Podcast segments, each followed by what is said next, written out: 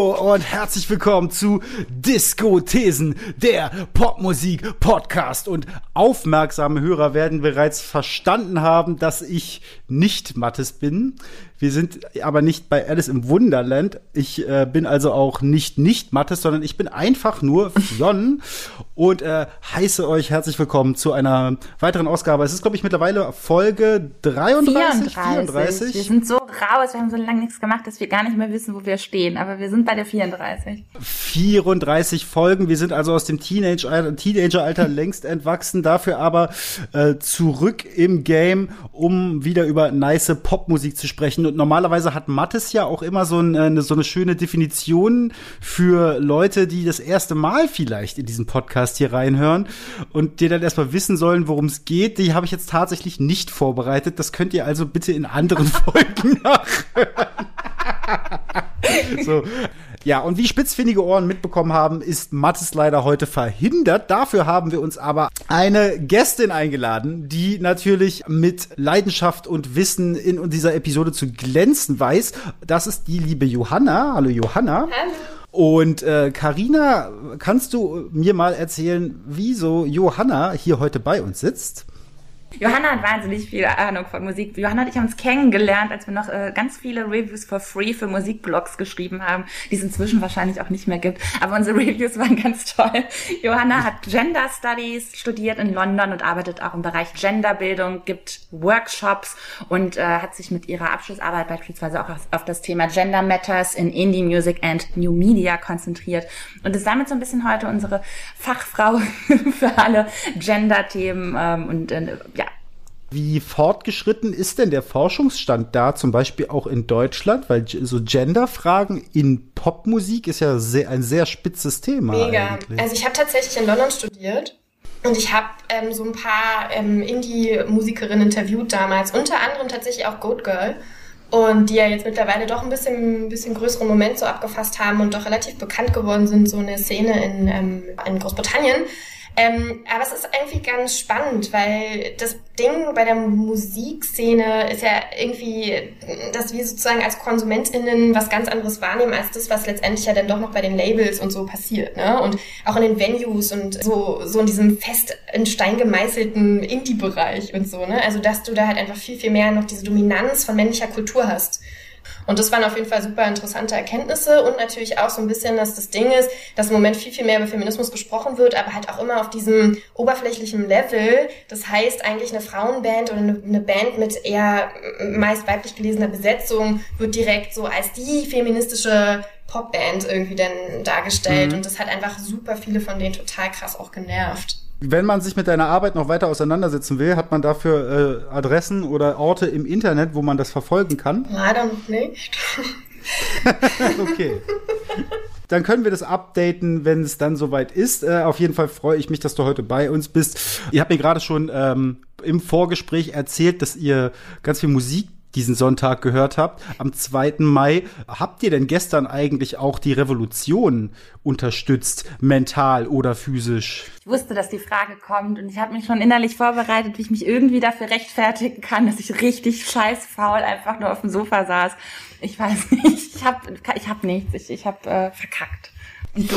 Ich muss tatsächlich sagen, ich war in Neukölln unterwegs, aber auch nicht auf der Demo, sondern bei einem Geburtstag. Dafür ging es heiß her. Party saufen für Party Revolution. Saufen. Nee, aber tatsächlich haben wir hauptsächlich über den Mietendeckel diskutiert, über ähm, Cultural Appropriation diskutiert und über Feminismus diskutiert. Und dementsprechend fühle ich mich auch nicht ganz so schlecht, dass ich nicht da war. Ist ein Beitrag. Ist ein Beitrag. Klingt auch nach einer wahnsinnig unterhaltsamen Geburtstagsfeier. Absolut. Geil. Ja, wir sind aber nicht hier, um über den Mietendeckel zu diskutieren. Wir sind nämlich hier, um über schöne Popmusik zu sprechen. Und ähm, deswegen reden wir heute über eine norwegische, ja, wie sagt man eigentlich, Singer-Songwriterin, Künstlerin. Was ist sie genau? Wir reden über Girl in Red die am letzten Freitag ihr Debütalbum veröffentlicht hat. Und das heißt If I Could Make It Go Quiet. Wann habt ihr beiden eigentlich das erste Mal Girl in Red mitbekommen? Ähm, bei mir war das tatsächlich schon 2018, 19. Und das ist eigentlich eine ziemlich witzige Geschichte, weil ich habe einfach nur das Sonnenblumen-Album-Cover gesehen von ihrer Summer Depression Single und die Lowercase äh, Buchstaben und dachte mir so, oh ja, das ist bestimmt voll der edgy Song. Und so bin ich da reingekommen und fand es aber erstmal tatsächlich gar nicht so cool, muss ich sagen. Also ich bin auch erst später wirklich da reingekommen und habe den Hype auch erstmal nicht verstanden, muss ich zugeben. Und deswegen habe ich das auch erstmal nicht so krass verfolgt, bis dann doch wieder der große TikTok-Hype kam. Hm. Das ging mir ein bisschen ähnlich. Ich hab, weiß noch, ich habe über irgendwen bei Instagram gesehen, dass jemand meinte, so das ist der, das ist der geile neue, neue Scheiß, aus der wird richtig was. Mhm. Das war dann der Song Girls. Ich habe mir das angehört und ich fand das irgendwie von der ganzen Soundästhetik war das schon was, was mir sehr, sehr gefällt. So dieses ein bisschen harlegige, dreamige, Shoegaze-Gitarren und fand auch ähm, so die Textzeile ganz gut. They so pretty it hurts, I'm not talking about boys, I'm talking about girls. So, hey, wieso kommst du eigentlich sofort darauf, irgendwie, dass ja alles so heteronormativ ist. Aber so ein bisschen dachte ich auch so, gut, das ist auch irgendwie das, was ich 2006 halt schon gehört habe, so mhm. diese Surf-Pop, Dream-Pop-Sache, Beach House, Beach Fossils, White Nothing, Craft Spells, The Drums, so Sachen. Und das fand ich so ein bisschen aufgekocht, aber dann dachte ich auch, okay, das wissen ja Kids nicht. Insofern, ja, ist das vielleicht auch ein bisschen äh, einfach, ja, man ist alt. Wie war das bei dir, Fjord? Äh, ich habe sie tatsächlich über einen Kollegen, Johann Vogt, äh, empfohlen bekommen und ich hatte noch nie was von ihr gehört und hatte mir das angehört und bin zu ähnlichen Schlüssen gekommen wie ihr. Gekriegt hat sie mich dann aber tatsächlich letztes Jahr im ersten Lockdown. Da ist sie mir irgendwie nochmal algorithmustechnisch äh, reingespült worden und ja, da hat sie mich mit Bad Idea tatsächlich bekommen. Mhm. Das war so der erste Song, wo es so Klick gemacht hat und das ist ja häufig bei KünstlerInnen so, dass wenn man jahrelang nicht so richtig mit ihnen warm wird, so braucht es braucht immer so einen Song und dann ist so die Tür offen und dann verstehst du es plötzlich. Wisst ihr, was ich meine? Total. Hm. Jetzt sind hier schon gerade schon ganz schön viele Schlagworte und Sätze durch den Raum geworfen worden. Um es kurz mal äh, zusammenzufassen, Girl in Red ist eine norwegische Bedroom-Pop-Producerin, Produzentin die zu einer ganzen Bewegung äh, von Musikjournalistinnen und Internetmenschen gezählt wird, wo unter anderem auch KünstlerInnen wie Snail Mail oder King Princess reingezählt werden und allem voran aber Billie Eilish als Galionsfigur, dieser Bewegung unter dem Label Bedroom Pop. Girl in Red ist ähm, wiederum so ein bisschen so eine zu einer LGBTQ-Ikone geworden, weil sie halt eben, wie schon gesagt, über ihre sexuelle Identität sowohl in ihrer Kunst als auch im öffentlichen Auftreten nicht so ein großes Geheimnis macht. Und dieser berühmte Satz, Do you listen to Girl in Red, ist mittlerweile auch eine Art Meme, eine Art Codewort für die Frage durch die Blume, äh, verstehst du dich als queer oder bist du anderweitig äh, aufgestellt? So, findet ihr, dass ich das so halbwegs okay beschrieben habe erstmal? ja, ähm, ich finde es ganz interessant, weil zum Beispiel sehe ich King Princess und Snail Mail gar nicht so als die Bedroom-Künstlerinnen. Und ich finde es ganz interessant, weil du ja auch gerade angesprochen hast, so der queere Aspekt in ihrer Musik, der ist voll vorrangig und ich glaube, das ist halt so bei Snail Mail und ähm, King Princess halt auch, obwohl die für mich halt viel, viel mehr schon in so einer großen Maschinerie und auch eigentlich so mehr durch, durchs Live-Spielen und durch irgendwie Netzwerk, ähm, Musiknetzwerk so bekannt geworden sind. Und ich finde tatsächlich, dass Bedroom Pop sich doch manchmal noch ein bisschen dadurch auszeichnet, dass man manchmal so fast den Überblick verliert, wer ist da eigentlich noch so Teil von dieser ganzen Bewegung. Ja.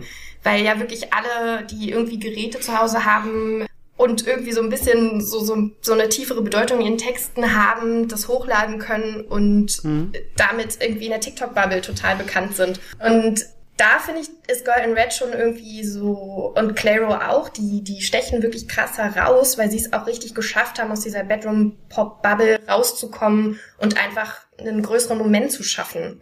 Ich finde, da kommt man ja tatsächlich schnell an so ein, an so ein Definitionsproblem äh, davon ausgehend, was du meintest, mhm. dass diese KünstlerInnen, die da, und vorrangig sind es junge Frauen, die da ähm, oft genannt werden, eigentlich sehr unterschiedliche Sachen machen. Ich meine, an sich zu Hause aufgenommen haben auch schon immer Leute, so, ne? Das war das jetzt auch alles Bedroom Pop, so dieser Begriff ist ja super groß, irgendwie 2018 geworden, durch so eine Spotify-Playlist wieder.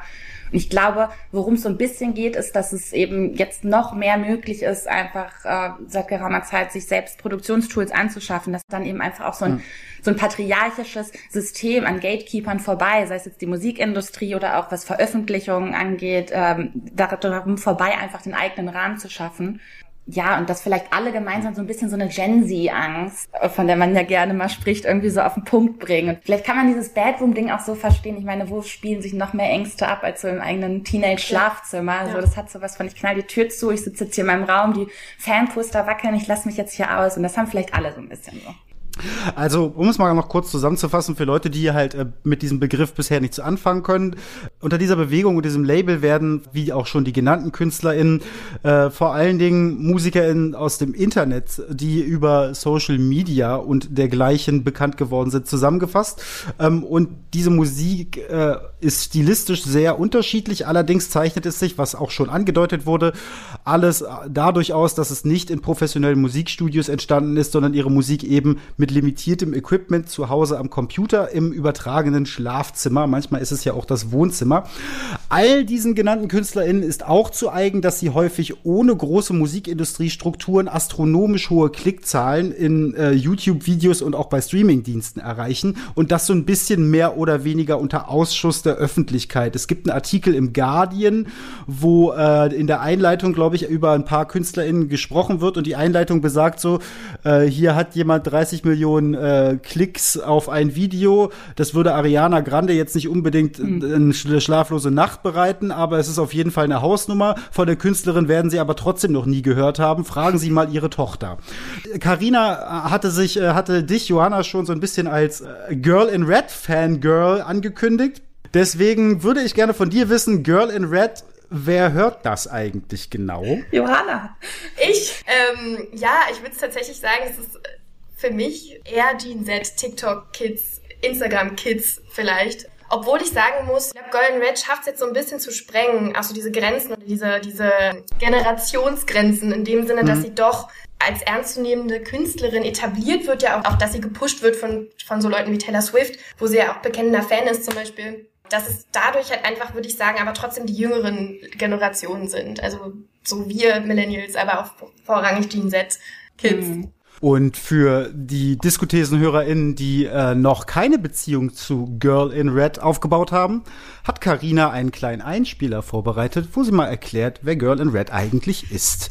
Film ab. Knapp 80 Kilometer südlich von Oslo liegt die Küstenstadt Horten.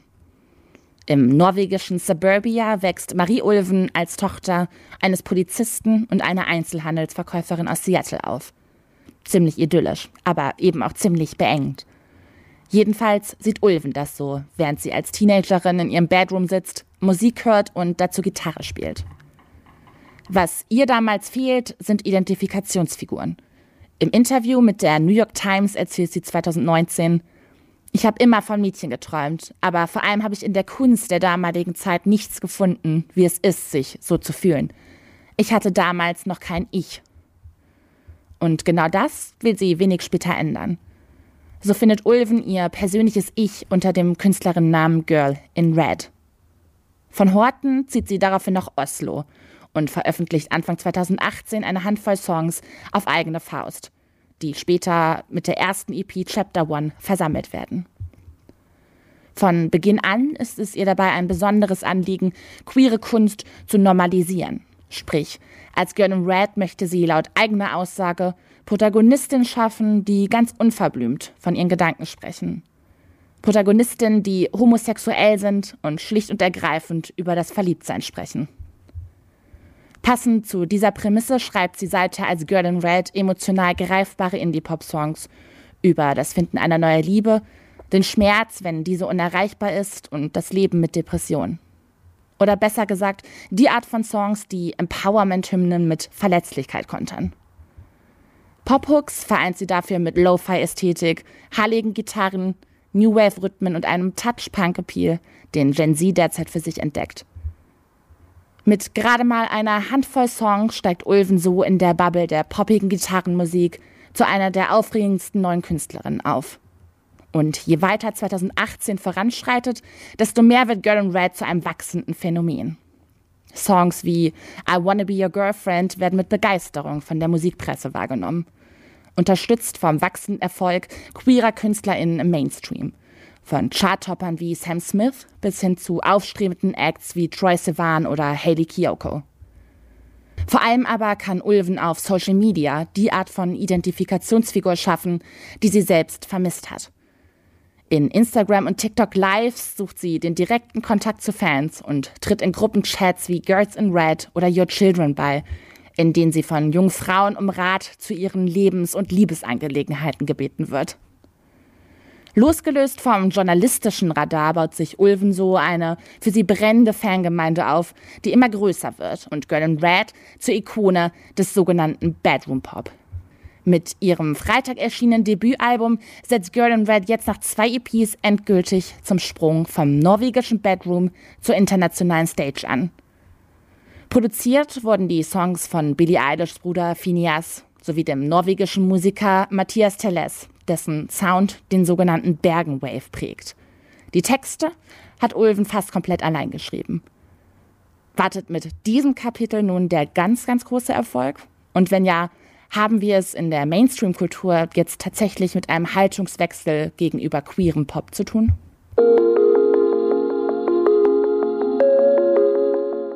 Dankeschön, Karina. Spannend ist ja vor allem, dass äh, diese MusikerInnen, die unter dem Etikett Bedroom Pop laufen, bislang fast ausschließlich von Teenagern oder 20-somethings gehört werden.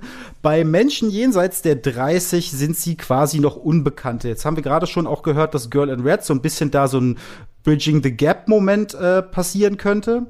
Ähm, wie erklärst du dir eigentlich das, dass das bisher so ein bisschen unter Ausschluss der restlichen Öffentlichkeit stattgefunden hat? Das hängt, glaube ich, damit zusammen. Ich meine, diese KünstlerInnen, die sind meistens auch ihrerseits extrem jung und werden auf Plattformen groß und nutzen diese auch selbst, die eher so ein bisschen unter Verschluss sind, äh, weil ältere Leute sie vielleicht nicht nutzen wollen oder nicht können oder was auch immer. Aber man kann ja schon sagen, so TikTok und so sind größtenteils eben Teenager und danach dann wahrscheinlich Millennials vertreten. Und mhm. ähm, das ist der Ort auch, an dem diese Musik, diese Musik von Girl in Red gefunden wird und Bedroom Pop. Oder vielleicht auch in YouTube-Videos, weil ein Vlog ist und dann im Hintergrund das läuft. Und das ist vielleicht was, so ältere Generationen haben zum Entdecken von Musik vielleicht eher andere Wege. Radio, das klassische, klassischer Musikjournalismus. Und da läuft das so ein bisschen parallel dran vorbei. Ich habe das Gefühl, so dass das erst nach gerade bei Girl in Red auch dieser Trend schon 2018, dass es immer so ein bisschen nachgreift dann, wenn dann auf einmal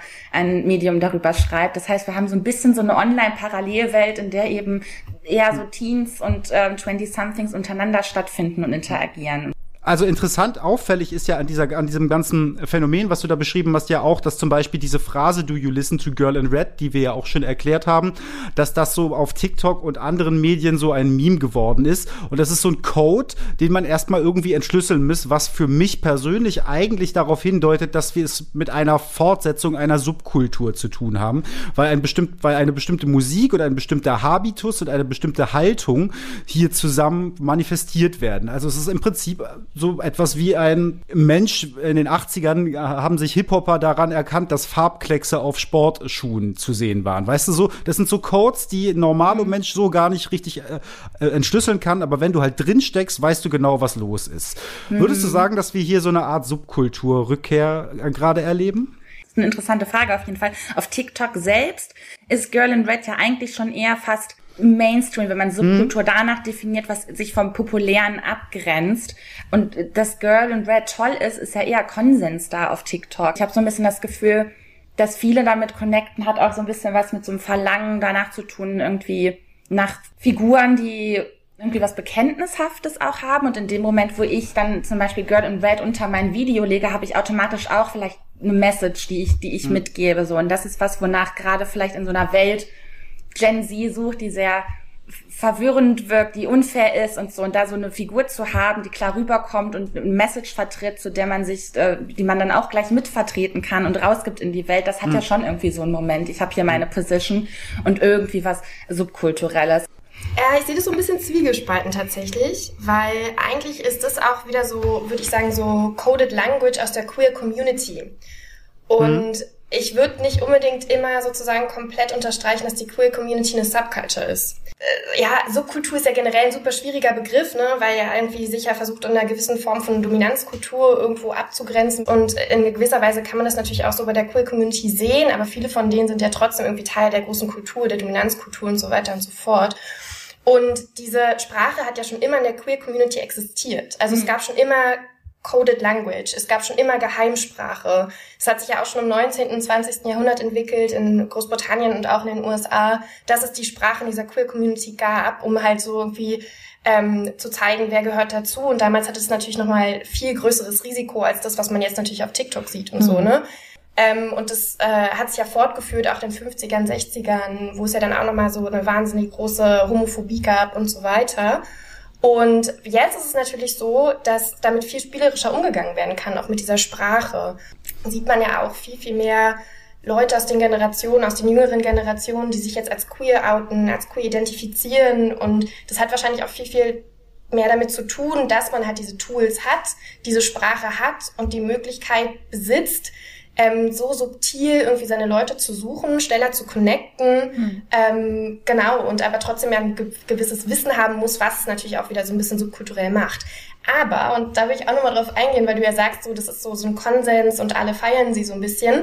Mm, ich habe einen super interessanten Artikel auf Them gelesen, wo es so ein bisschen darum ging, dass aber Girl in Red wieder so eine so eine White Queer Bubble äh, ah. beschreibt, ne? Ja, mhm. dass sie ja letztendlich auch ein Codewort ist für die die White Lesbians mhm. und dass zum Beispiel auch getrennt ist dann Do You Listen to Kelani, ne? Weil Kelani natürlich POC und dementsprechend auch eine andere Identifikationsfigur, auch noch mal so ein bisschen aus einer anderen Generation und einfach auch noch mal andere Struggles repräsentiert die Girl in Red in dem Sinne natürlich nicht repräsentiert, weil sie halt eine super junge, weiße, aus dem westlichen, reichen Norwegen stammende Frau ist. Mhm. Und das finde ich auch super, super spannend da nochmal, weil sie natürlich auch eine gewisse Ästhetik hat, logischerweise, ne, so mit mhm. diesen baggy Clothes ja. und alles. Und das würde ich halt auch wieder so ein bisschen in diesen subkulturellen Moment reinzählen, die aber natürlich bei einer Kelani ganz anders sind, mhm. würde ich sagen.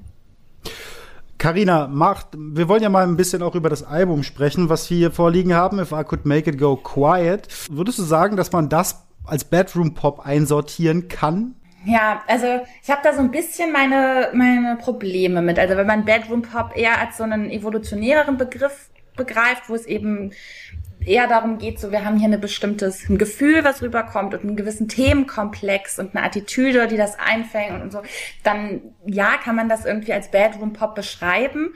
Aber ich finde schon auffällig, wenn man nach der Definition so geht, was vielleicht soundtechnisch das Ganze auch ausmacht, einfache Produktionsmittel. Ja. Ich nehme das zu Hause auf. Dann bin ich der Meinung, dass das bei Girl in Red inzwischen, also sie hat da jetzt schon wahrscheinlich mehr Mittel auch inzwischen zur Verfügung und nutzt diese auch. Und das hat jetzt nicht mehr mit dem, ich schüttel das so aus dem Pyjama-Ärmel, Moment, das hat es nicht. Also man merkt schon, es war eher so eine Anfangsphase und sie hat sich da schon jetzt weiterentwickelt. Ähm, ich erkenne da schon irgendwie neue Werte in dem, was sie musikalisch nutzt. Aus dem Pyjama-Ärmel finde ich ist auf jeden Fall eine sehr schöne Formulierung von dir. Uh, um es mal zusammenzufassen, du hast jetzt gerade schon gesagt, dass Girl in Red auf dem Album If I Could Make It Go Quiet sehr viele Themen anspricht. Sie spricht in einzelnen Liedern von depressiven Episoden, sie ist wütend, manchmal ist sie aber auch sehr fröhlich und dann textet sie auch sehr häufig und singt sehr doll ins Alberne. Dann hat sie auch ein bisschen Aggression. Sie rappt ja auf einem Song oder, naja, rappen. Ähm, es bedient sich der Ästhetik des Raps auf jeden Fall. Es ist eine sehr große Bandbreite an Dingen und Emotionen, die da passieren. Ich möchte eigentlich auf den äh, Gedanken hinaus, das äh, könnte mir vielleicht Johanna beantworten. Ist If I Could Make It Go Quiet eigentlich jetzt das Lockdown-Album, auf das wir alle seit einem Jahr warten? Kriegst du ganz klare Antwort, ja und nein.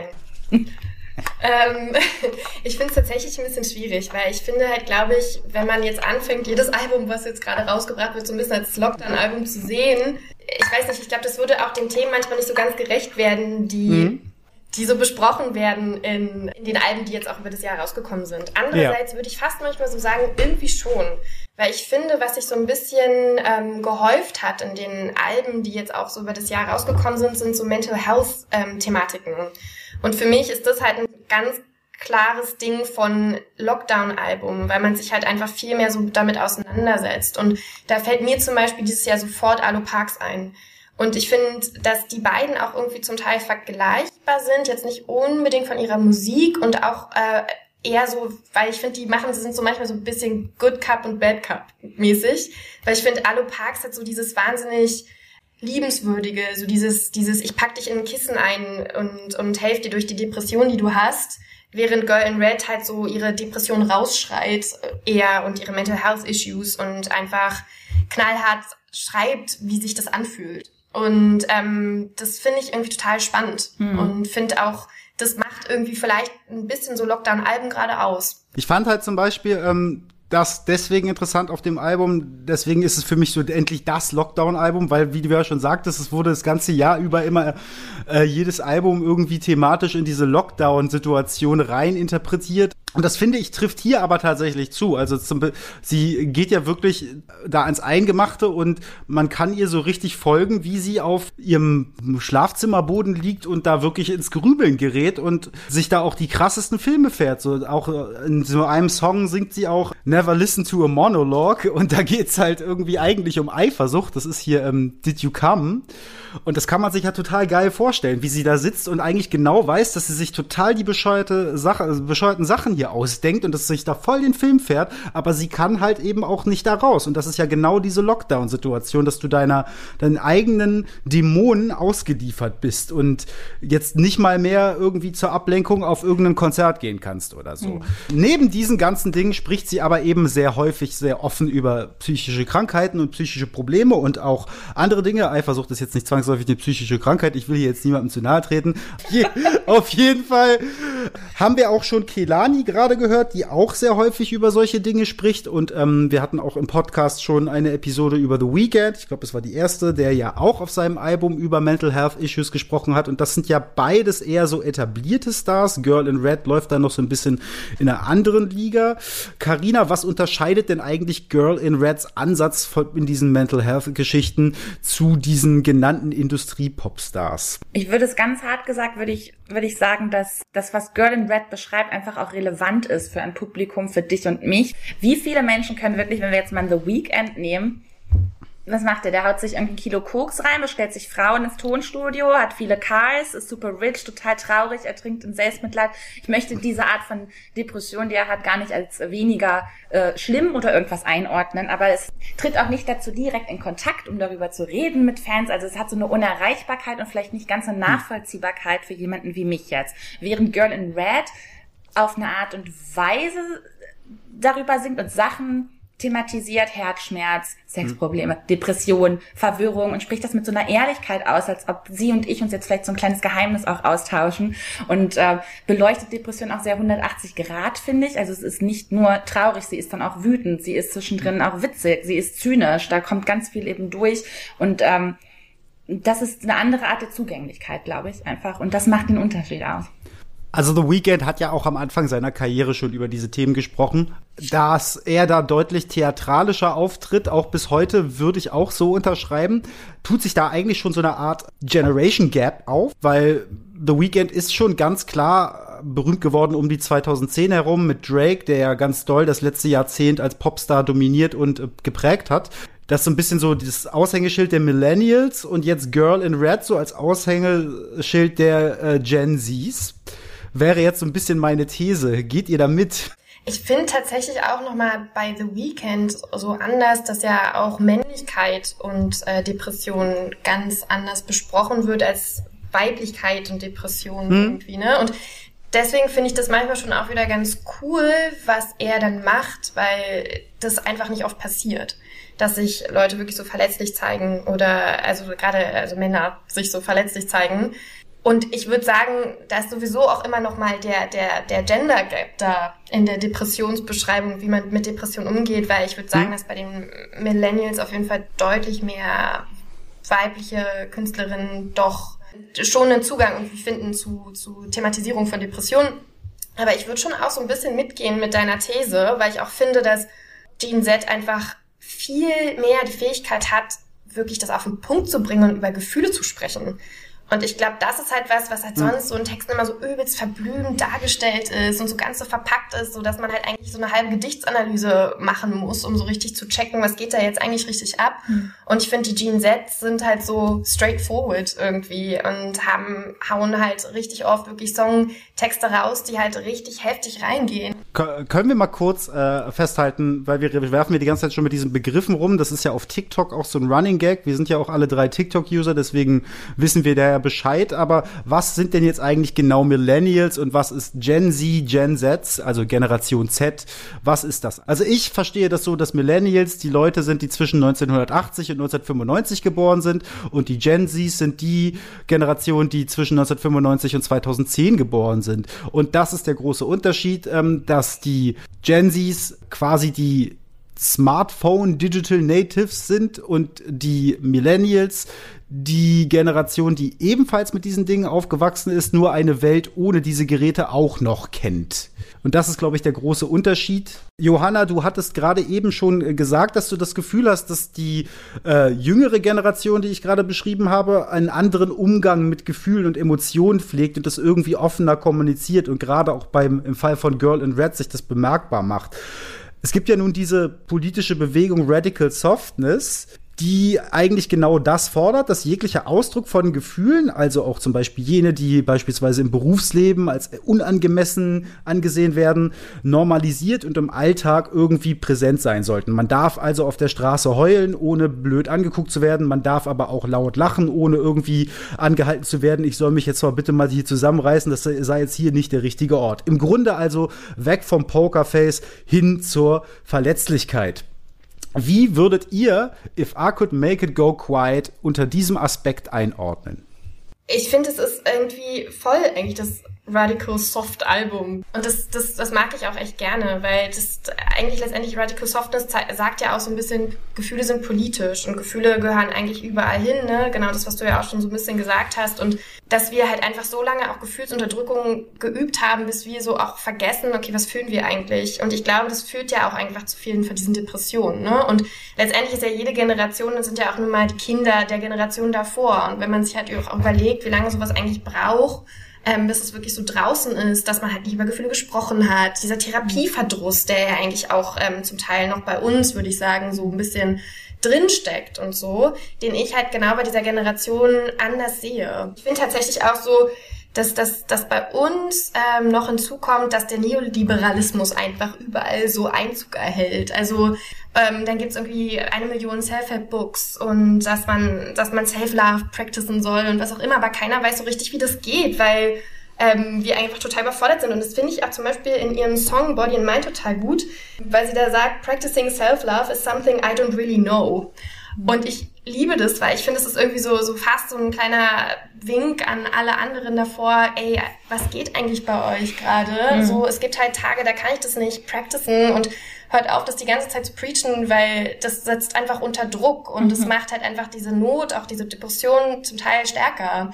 Und für mich ist es eigentlich ein total radikal softer Satz, den sie da sagt, ähm, weil sie dadurch, mhm. finde ich, irgendwie schon wieder paradoxerweise Self-Love practiced. Weil sie halt einfach versteht, dass dieser Druck, den man sich, glaube ich, ganz oft macht, so weggenommen wird dadurch, wenn man halt so radikal ehrlich ist. Und das Voll. mag ich mega. Ja, ich muss auch sagen, dass äh, der Song Serotonin auch für mich ein sehr, sehr krasser Moment war. Ich habe noch nie einen Song gehört, in dem einfach jemand sagt, äh, ich denke darüber nach, cutting my hands off and jumping in front of a bus. So, das fand ich total wirklich, also das ist wirklich eine, eine Offenheit und da spricht sie ja auch ganz so, dass sie zur Therapie geht, mhm. dass sie hofft, dass ihre Therapeutin sie nicht irgendwie auf einmal hasst. Und ich, das finde ich ist schon auf jeden Fall radical soft, ja.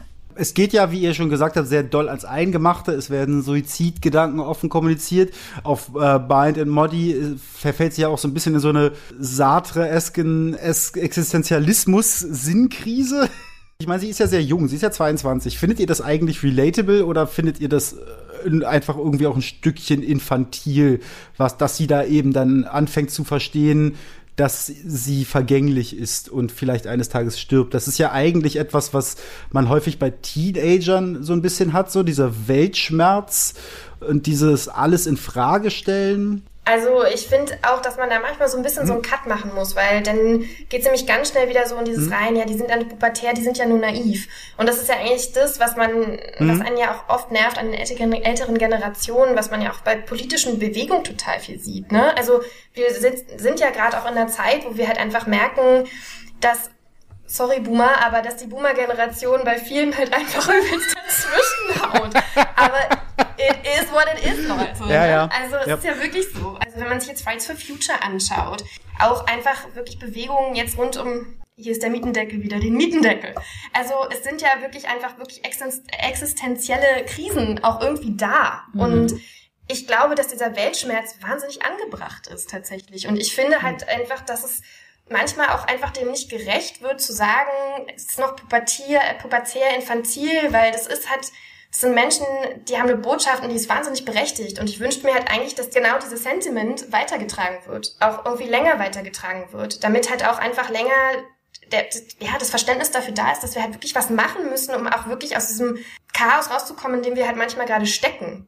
Gehe ich mit, aber was soll ich sagen? Ich habe zu Danger, Danger Dan geheult, darüber singt, dass die Welt irgendwann zu Ende ist. Also ja. Karina, du hast auch wahrscheinlich schon zu Taylor Swift geheult. Immer. Bist bekennende Swifty, so wie Girl in Red ja auch. Jetzt kann man relativ leicht äh, einen Bogen spannen zu den Folk-Alben, die Taylor Swift letztes Jahr rausgebracht hat. Die haben wir in Folge 28 auch schon hier im Podcast besprochen. Auf jeden Fall hat sich äh, Taylor Swift auf diesen Alben und auch in ihren Videos sehr stark an so einem skandinavischen Wald Wald-Landschaftsmotiv abgearbeitet, vielleicht auch so ein bisschen Kanada, auf jeden Fall Through the Woods, äh, was so ein bisschen als das Phänomen äh, mit dem Namen Cottagecore auch im Internet zelebriert wird. Es geht so ein bisschen so diese Landhausromantik. Und Girl in Red jetzt wiederum kommt ja sogar aus Norwegen. Karina, kannst du eigentlich äh, Unterschiede oder Gemeinsamkeiten zwischen Taylor Swifts und Girl in Reds Cottagecore-Landschaft äh, ausmachen? Jetzt kommt richtig Deutschunterricht, Kunst, weiß nicht, irgendwo dazwischen, Leute. Ich äh, habe da eher Unterschiede entdeckt, auch wenn es teilweise ähnliche Bilder sind, die benutzt werden, aber die Bedeutung, die diesen inne liegt, ist meiner Meinung mhm. nach eine andere.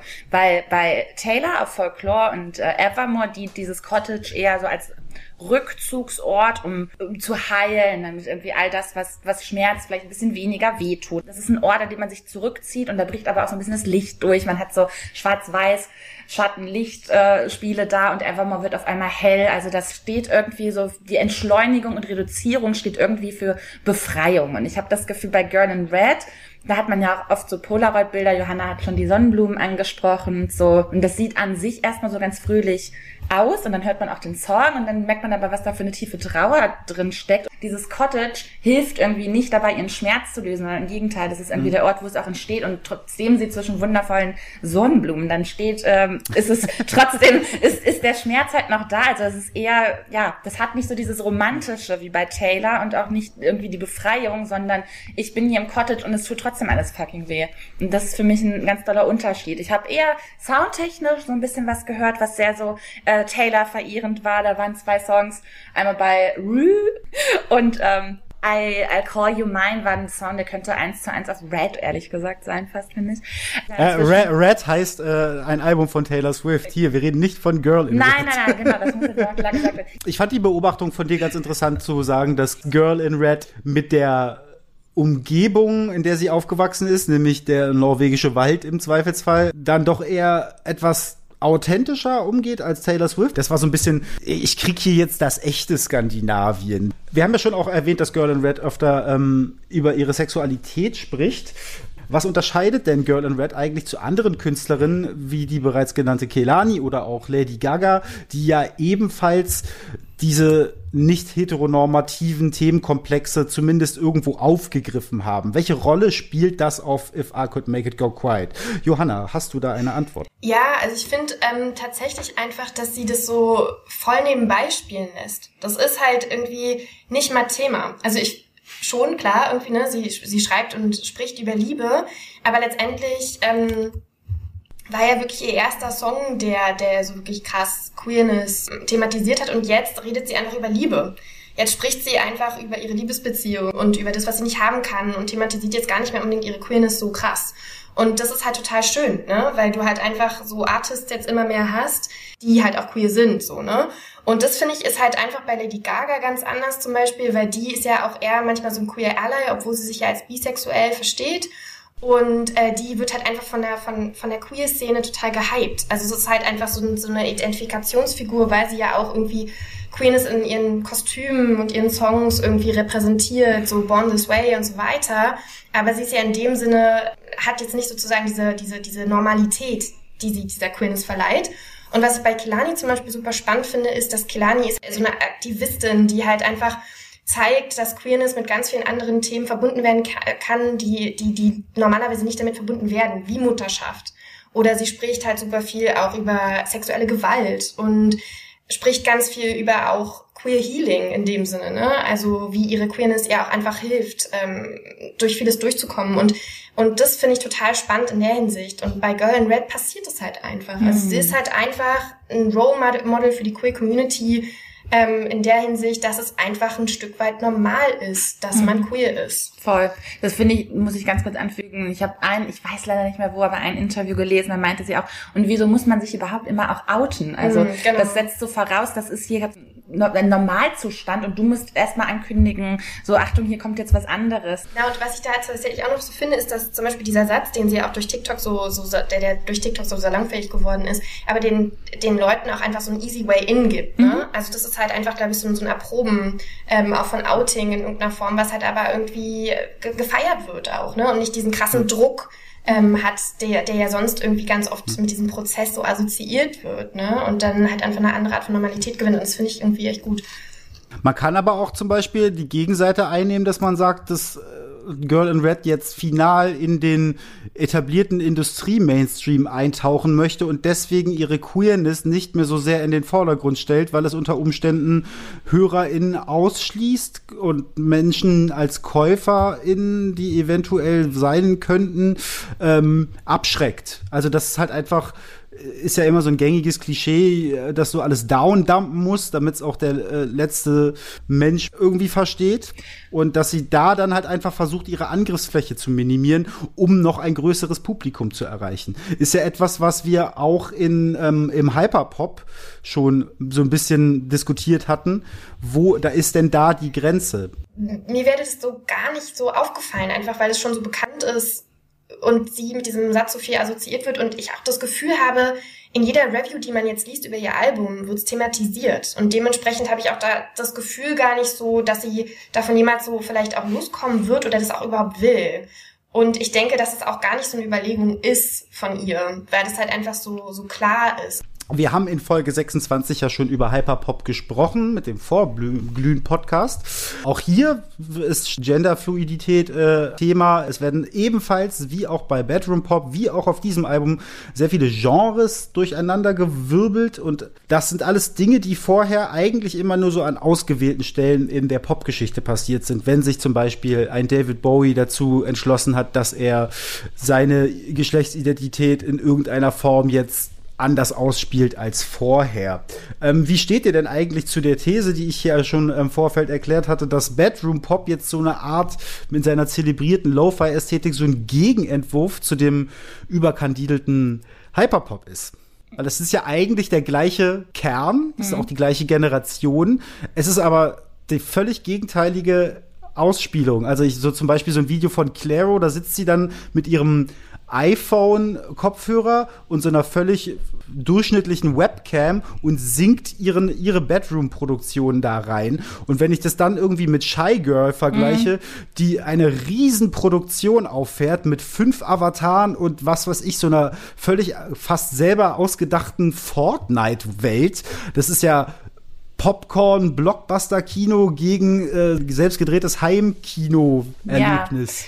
Ja. ja. ich muss sagen, also ich habe auch erst gedacht, das hast du ja gerade auch schon dargestellt, so vom Ansatz her, alles, was man so hat, vermischen, sehr starker Bezug, Early 2000s, diese Community-Offenheit da, das ist alles sehr ähnlich, während das eine aber Hyperpop so im Synthetischen die Kritik irgendwie am System sucht, ist es im Bedroom-Pop das die Entschleunigung und vielleicht dieses Raw, ähm, ja, seine, seine Messages zu vertreten. Ich muss sagen, also jetzt, wenn wir mal Girl in Red nehmen, hatte ich das Gefühl, dass aber tatsächlich, was das Musikalische angeht, da schon extreme Annäherung stattfand, weil es ein sehr lautes Album stellenweise ist, stellenweise ein sehr hektisches Album. Gerade so Serotonin und äh, Rue sind sehr Hyperpop inspiriert, finde ich. Ich finde, das hat so diese, diese stürmischen Pop-Punk-Ausflüge, die wir jetzt auch im Hyperpop sehr oft haben. Bei Serotonin ähm, am Ende haben wir so eine fast dreiviertel Minute so ein, so ein Geschwurbel aus Elektronik, wo ich fast schon so dachte, das würde eine Charlie XVX definitiv auch so machen. Und ich fand auch, dass das äh, You Stupid Bitch, ich mag den Song nicht, aber dass das äh, so ein bisschen irgendwie. Ich finde, es ist tatsächlich, finde ich, ist das einer der Hits. Okay, also, können wir total, gleich drüber reden. Aber das fand ich so die, die Block-Party-Version von, ähm, von Icona Pop und Charlie XCX, I love it. Aber also insgesamt so, so die, ja, diese, das ist schon so eine, hm. teilweise schon so eine Stadion-Elektronik fast, hm. die das Ganze gar nicht mehr so entschleunigt und wie gesagt hm. Pyjama-like macht. Zu den beiden EPs, die äh, Girl in Red vorher gemacht hat, ist das jetzt schon stilistisch krasser Bruch eigentlich. Hm. Also diese Entschleunigung und dieses ähm, ja auch so ein bisschen Proberaum-Ästhetik äh, hingerotzte ist schon noch vorhanden, aber es ist eigentlich jetzt eher mehr ein Stilmittel, als dass es äh, den tatsächlichen Produktionsumständen verschuldet ist. Welche Einflüsse hast du denn da noch rausgelesen in dem neuen Release? Wir haben jetzt schon von Shoegaze gesprochen. Pop, Punk, muss ich sagen, so frühe 2000er ganz, ganz viel. Ähm, klar gibt es Stellen, an denen die Gitarre immer noch so Shoegazy in, in Hall getaucht wird ich finde Did You Come oder You Stupid Bitch, wenn man von den Drum Beats und Patterns ausgeht, ist es sehr so Indie, äh, aller Block Party, Strokes, was sich ja auch sehr viel auf New Wave bezieht. Klavier war sehr, sehr präsent, so gerade am Ende It Would Feel Like This. Übrigens sehr, sehr clever, weil es quasi die Antwort darauf ist, wie es sich anfühlen würde, wenn bei ihr alles auf einmal ruhig ist. Schöne Streicherarrangements, ähm, Apartment 402, auch guter Song, auch sehr klavierlastig und ähm, tatsächlich, ja, wie ich schon meinte, I Call You Mine ist für mich ein sehr, von der Melodie her, ein sehr Country-inspirierter Song. Und wenn ich so hm. Midnight Love höre, dieses kleine Geklimper, das hat was sehr Folkloristisches auch. Also da kommt, wird irgendwie so alles in den Topf geschmissen schon wieder. Ich fand halt auch, dass es zum Teil auch so diese R&B Oldschool-Vibes gab, ähm, wie zum mhm. Beispiel auch Body Mind so ein bisschen, das hat mich so ein bisschen an King Princess erinnert, muss ich sagen. Ähm, das war der Billie Eilish-Song irgendwie. Ja, mhm. auch spannend, ne? Was an Girl in Red auch auffällt, ist ihre Unangepasstheit, mhm. beziehungsweise wie wenig sie sich eigentlich um diese ganzen Vermarktungs- und Selbstdarstellungsmechanismen schert. Das thematisiert sie ja auch, von wegen dieser Self-Love, über die wir gerade sprachen. Dieses ähm, alles, was irgendwie auf Instagram passiert, äh, ist eigentlich eher etwas, was Girl in Red irgendwie widerstrebt, außer dass es ein nützliches Kommunikationstool ist. Hat man auch bei anderen KünstlerInnen, die da mit ihr in einen Topf geworfen werden. Johanna, wie beurteilst du, dass Girl in Red sich jetzt doch diesem Albumformat verschrieben hat, anstatt das wie bisher eher Singles und EPs zu releasen. Es spricht ja auch so ein bisschen, finde ich, für meine These, dass sie sich versucht, dieser Industrie anzupassen und nicht die Industrie sich ihr angepasst hat. Ich finde das eine sehr interessante Frage, weil ich denke mir halt irgendwie so ein bisschen, wenn du denn halt doch leidenschaftliche Musikerin bist und irgendwie raus willst, und das sagt sie ja auch immer, dass sie die Stage liebt, ne? Also sie will ja raus auf die Bühne, sie hat Bock und ähm, kriegt eigentlich das, größte Glücksgefühl, wenn sie halt die Leute irgendwie pogen sieht bei ihren, bei ihren Gigs und so. Und ich glaube, du kommst halt einfach nicht drum herum, ein Album zu releasen, wenn du halt genau das magst und genau das willst. Und ich glaube, das ist halt einfach dann doch ein logischer Schritt. Wird natürlich spannend zu sehen, wie es jetzt irgendwie weitergeht, weil sie ja bei ähm, Artists Without a Label ist und die ja jetzt gerade an Sony verkauft wurden und wie das halt auch irgendwie sich dann niederschlägt vielleicht, ne? Ob das dann mhm. doch irgendwie mehr in diese kommerzielle Schiene reingehen wird oder ob sie es halt trotzdem noch so nach ihrer Fasson machen kann. Hm. Ich hatte, ich finde, das war sie, das war sie mir auch ein bisschen schuldig. Ich habe mich ein bisschen veräppelt gefühlt mit dieser, mit diesen EPs. Also diese ganzen Singles waren schon draußen. Das ist sicherlich clever. Aber dann kommt dann irgendwie, ich habe hier eine EP und dann sind das dieselben Songs, die ich alle schon gehört habe. Das ist ja nicht wie ein Gedichtsband, den ich mir dann nochmal hole und hinstellen kann. Ich klicke einfach nur woanders hin auf Spotify. Das finde ich dann so ein bisschen, ich würde dann gerne schon irgendwann so ein bisschen in einen doch mal erfahren, wer bist du genau und wie hast du, was ist so deine Gesamtvision? Und muss auch sagen, es hat, war aber definitiv ein Vorteil für sie auch, so viele Singles vorher rauszuhauen, weil was man jetzt nämlich sieht, ist jetzt schon, obwohl das ihr erstes Album ist, dass sie eine Entwicklung hat. Und normalerweise ist ja das, was dann so mit dem zweiten Album vielleicht auf dich zukommt, aber da hat sie schon so ein bisschen Antworten gegeben und schon gezeigt, so hier und jetzt mache ich hier noch mal ein bisschen neue Richtung. Also ich fand es, ich finde dies, ich bin ein großer Freund von der Single-Strategie. Ich mag das, äh, die Alben auch, aber ich halte die Single-Strategie gerade in einem, in so einem Karriere-Anfangsstadium doch auch etwas, was so eine Art Spielwiese ist. Außerdem greift es ja sowieso schon Veröffentlichungsmechanismen und Zyklen auf, die es vor dem äh, Konzept der Album als Geschichtserzählungsmedium ja auch gegeben hat. Das erste Beatles-Album war eigentlich auch nur eine Ansammlung von den Singles, die in, zuvor rausgekommen sind. Also ich finde es ehrlich gesagt ziemlich handy, also dieses, die Singles nochmal als Album-Collection quasi veröffentlicht wurden, weil so muss ich sie nicht alle einzeln anklicken okay. oder eine Playlist erstellen. also das finde ich eigentlich eher praktisch. Ich habe mich gefreut, als okay. das gemacht also wurde. Also super gut für lazy Spotify-User. genau, ich, ich, ich, will, ich will gar nicht suchen. Ich brauche hier alles einfach häppchengerecht hingelegt. Bitte. ja. Einen schönen Satz war, fand ich auch, dass ähm, Girl in Red einmal gesagt hat, dass sie wahrscheinlich nicht mit Musik angefangen hätte, wäre sie in einer weniger langweiligen Gegend aufgewachsen, nämlich irgendwo im, in, dem, in der norwegischen Provinz. Äh, mittlerweile dürfte sie in etwas aufregenderen Gegenden unterwegs gewesen sein und wird es wahrscheinlich auch früher. Vielerorts wird das Album schon als finaler Step für Girl in Red gewertet, jetzt zu einer ernsthaften Künstlerin zu werden. Würdet ihr dem zustimmen? Tja, ich bin da irgendwie, ich bin da nicht so richtig ähm, zu einer Antwort für mich gekommen, mhm. weil ich muss schon sagen, dass ich mich so ein bisschen frage und und jetzt und wo geht's hin? Und ich habe ja auch in dem Einspieler so die Frage gestellt, ist jetzt auch so, ist das jetzt so, geht's jetzt in den Mainstream so und da so viele darüber berichten und ist ist der Mainstream jetzt so super offen gegenüber Queer Pop? Ist das wirklich so? Und zu 100 Prozent hm, das, also das tut mir irgendwie weh, weil es ja doch irgendwie immer noch kleine einzelne Beispiele sind, die da mal irgendwie so den Massenerfolg finden, aber das ja immer noch ich, ich weiß nicht, ich sehe sie jetzt auch nicht so da, als ob das jetzt äh, der Chart-Erfolg oder so wird. Das heißt, ich glaube, das bleibt schon irgendwie in dieser Bubble, in ihrer Community auf TikTok und so vielleicht jetzt schon drin, oder? Ich glaub's nicht. Nee? Nee. Ich glaube es auch einfach deswegen nicht, weil sie halt ähnlich wie Clayro ja zum Beispiel auch so einen Taylor-Support hat. Ne?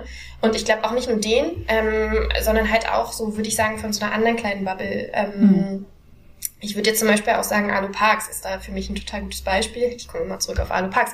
Aber die ja auch irgendwie super gefeiert wurde von super vielen KünstlerInnen und ähm, sich einfach ein krasses Standing ähm, gebaut hat. Und ich glaube, dass Girl in Red auch einfach mit einer Wucht an Live-Shows, die ja dann hoffentlich nächstes Jahr wieder kommen, ein Standing haben wird und dann glaube ich eher so so manchmal das Potenzial trägt, so so ein bisschen so eine so eine Second Billie Eilish zu werden. Also ich würde nicht sagen mhm. in dem in der Größe, ne, aber ich sehe sie eigentlich eher tatsächlich so auf dem Level. Und dann auch wieder mit dem Hintergrund, ne, Phineas, ähm, der der sie ja auch produziert dann im einen Song und äh, auch irgendwie Teil wahrscheinlich ihrer musikalischen Reise werden wird, würde ich sagen.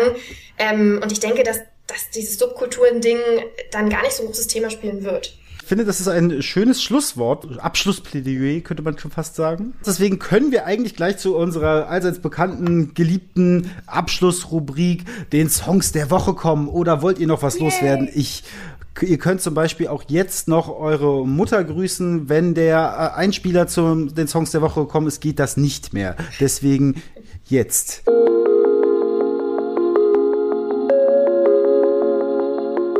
Ich bin so, also, also, ich bin auf jeden Fall der sympathischste Diskothesen-Moderator nach Mattes. Ich hoffe, ihr könnt es mir verzeihen, weil nächste Woche ist Mattes auch wieder da. Liebe Grüße übrigens, Mattes. Wir wollen jetzt aber mal wissen, was, was hast du denn so gehört die Woche, da wir so viel geredet haben? Ich habe diese Woche natürlich ganz viel Girl in Red gehört. Ähm, das geht jetzt und aber äh, auch den neuen Billie Eilish Song habe ich gehört und ich bin auch super hyped, was ähm, ein Album namens Vulture Prince anbelangt das ist von einer, ich glaube, armenischen Jazzsängerin. Das hat jetzt Pitchfork ganz gut besprochen. Ich habe es aber vorher auch schon mal irgendwo gehört. Aber ich habe einfach relativ klassisch einen Rap-Song mitgebracht, nämlich äh, von Haftbefehlen. Und zwar das schwarze Album. Es haben sich äh, ziemlich viele Leute diese Woche dazu zu Wort gemeldet, was Haftbefehl denn da jetzt getan hat oder auch nicht getan hat. Und auch sowieso kriegt er ja immer ganz viel Aufmerksamkeit. Deswegen möchte ich, muss ich glaube ich gar nicht mehr so großartig erzählen, dass Haftbefehl seit zehn Jahren als sehr prägende Figur im deutschen Straßenrap sowohl szeneintern als auch im Feuilleton als auch in der deutschen Poplandschaft als ähm, Schlüsselfigur kommuniziert wird, weil er eben immer sehr große angelegte Produktion und Album-Releases feiert. Und jetzt kam dieses, diesen Freitag das Album, das schwarze Album raus, das das Gegenstück zum im letzten Jahr erschienenen weißen Album stellt. Es ist aber stilistisch eigentlich gar nicht so sehr das Gegenstück, sondern es ist vielmehr eine Fortsetzung, eine ich sag mal, Kehr nach innen ins Innere von Haftbefehl. Das kann man aber auch alles selber nachhören. Ich fand einfach tatsächlich Crip Walk auf dem Kopf. Das ist ein Feature äh, mit Millionär und Haiti, fand ich gut, weil ich fand einfach die Haiti-Hook super toll auf dem Song. Es ist sehr banal. Also ich finde, der Song sticht auch deswegen so gut raus, dass, weil Haftbefehl auf den meisten Songs eigentlich immer dann am stärksten ist, wenn er alleine ist und auf dem Album die Features sehr deplatziert wirken und dieses Haiti-Feature eigentlich das einzige Feature ist, was mir selber Spaß gemacht hat, tatsächlich. Deswegen Crip Walk auf den Kopf von Haftbefehl, Haiti und Millionär. So, Karina, was hast du denn jetzt für einen Song der Woche mitgebracht? Tja, also wenn ich, wir hatten ja so lange Pause und wenn ich dann ganz ehrlich wäre, was ich am meisten seither gehört habe, war ähm, Laurel mit You're the One. Das ist halt ein typischer Carina-Song mit 2000er Pop-Melodie und 80s Production. Ähm, aber ich wollte, ein bisschen, ich wollte ein bisschen aktueller bleiben und äh, das, ich fand das richtig schwer. Am Freitag kam wirklich sehr viel Gutes raus. Aber am Ende ist es bei mir Glüm mit Get Low geworden. Glühen muss man, glaube ich, schon vorstellen. Die kommt aus LA und äh, released über Italians Do It Better, dem Cold Wave Meets Disco Label von Johnny Jewel, der so als Multi-Instrumentalist bekannt ist und Producer der Band äh, Chromatics oder auch bei Desire spielt oder ähm, Glass Candy. Und, äh, und man immer und man immer so ein bisschen vergisst, dass das eigentlich alles nur er ist. Er eigentlich ist, ist das ein Bedroom Producer. Genau. genau. Und äh, die diese ganzen tollen Acts releasen alle über dieses Label und da kommen gerade wieder so ein paar neue auf, unter anderem eine Dame namens June und äh, auch die besagte Glüm. Und die reiht sich da ehrlich gesagt ziemlich genau in diesen Sound auch ein. Ähm, aber das Auftreten hat so ein bisschen was anderes. Also äh, sie bezeichnet sich selbst als Walmart Marilyn Monroe und, und sie sieht auch so ein bisschen aus wie so eine Leinwand-Ikone aus der alten Hollywood-Ära und gleichzeitig so eine spooky, puppenhafte Aura, auch mit ganz viel Glam. Also man möchte eigentlich jeden Shot von ihr, den man im Internet findet, an der Wand hängen haben. Also ich zumindest. Und die Single Get Low ist jetzt auf ihrem Freitag erschienenen Debütalbum zu hören, das heißt Internet. Und das basiert so ziemlich genau auf diesem Blade Runner-esken Sound und Retrofuturismus, den Johnny Jewel ähm, immer so macht. Synthesizer nehmen sehr, sehr viel Raum ein, sehr tiefe Bässe, die reinhauen, ein bisschen Italo-Disco, wieder auch sehr zuckerbeladen und Neon, aber trotzdem super melancholisch. Und ich habe irgendwo gelesen, es würde klingen, als ob Gary Newman, der frühe Gary Newman und St. Vincent sich irgendwie eine Schlacht in Nachtclub liefern. Ich finde, das passt auch ganz gut. Geil. Und thematisch geht es um das Gefühl, sich zu verlieben und wie sich das auf das Nervensystem auswirkt. Denn äh, Glüm sagt, mhm. dass jemanden ganz toll finden äh, auch ganz, ganz oft äh, super stressig ist und super deprimiert und niedergeschlagen macht und sie dann sofort in so ein Nervous System kommt. Und das kann ich irgendwie, fand ich sympathisch. Und deshalb sagt sie Baby Get Low. Und ähm, ja, Glüm, Get Low, mein Song der Woche. Ich bin super gespannt. Chromatics ist eine meiner Lieblingsbands und ich mag auch ganz doll Johnny Jules. Ja. War auch tatsächlich das erste Konzert, wo ich alleine war. Wow. Alleine auf ein, Kon alleine auf ein Konzert gehen. Das war Chromatics vor zwei Jahren im Astra. Schön, ja. Jo Johanna, du warst bestimmt auch auf ganz vielen Konzerten. Das möchte ich auch von dir erzählt bekommen, aber sag, verrätst du uns erstmal deinen Song der Woche? Na klar. Ich muss sagen, ich fand das so schwer diese Woche. Wahnsinn. Ey, es sind so viele geile Sachen rausgekommen. Ich habe mich so gefreut, dass Warpaint endlich wieder was draußen haben. Hab mich auch echt über den neuen Billie Eilish Song gefreut. Mein Post-Punk-Herz ist aufgegangen beim neuen Release von Squid Pamphlets, den ich eigentlich erst nehmen wollte. Ähm, Sie fand unsere Playlist zu leise. Ich fand die Playlist zu leise. Ich wollte bisschen Post-Punk reinbringen und auch gerade, weil ich Squid einfach wahnsinnig cool finde. Aber ich habe mich für Dwendita entschieden äh, mit ihrem Song Bio. Sie hat sogar ein ähm, Video dazu released, wie man Bio richtig ausspricht, nämlich nicht Bio. Und genau, und Dwendita ist eine Künstlerin, die so zwischen New York und Berlin tatsächlich hin und her pendelt und ganz eng mit Baketown zusammenarbeitet. Ähm, so ein kleines Kunstprojekt, wo auch ihr Producer NB Noah Becker dabei ist. Und Noah Becker ist tatsächlich der Sohn von Barbara Becker und einem deutschen Tennisspieler. Und mhm. ähm, der ist halt einfach wirklich wahnsinnig krass als Producer. Und wirklich auch guter Bassspieler. Ähm, Baketown habe ich jetzt schon irgendwie ein bisschen länger so ähm, verfolgt und machen echt geile Sachen, supporten geile Artists. Und Wendita ist halt eine von denen. Äh, aufmerksam geworden bin ich das erste Mal, als sie ihre EP released hat, Direct Line to My Creator.